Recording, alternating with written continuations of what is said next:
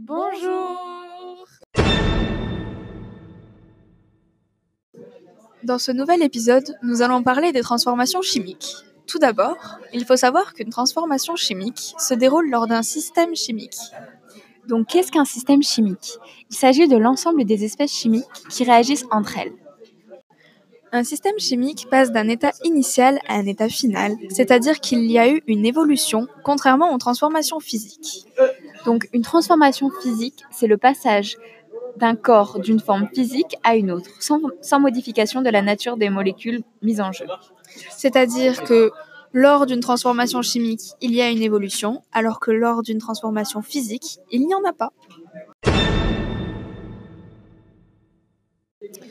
Ensuite, nous allons passer à l'équation chimique. Donc l'équation chimique symbolise les réactions qu'il peut y avoir entre les réactifs et les produits.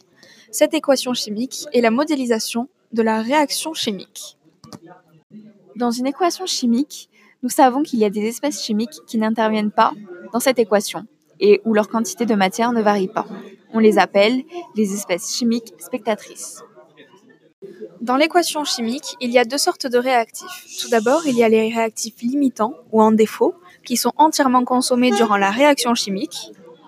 Et il y a également les réactifs en excès, qui eux ne sont pas totalement consommés. Maintenant que vous avez toutes les cartes en main, à vos gants, lunettes, blouses et au boulot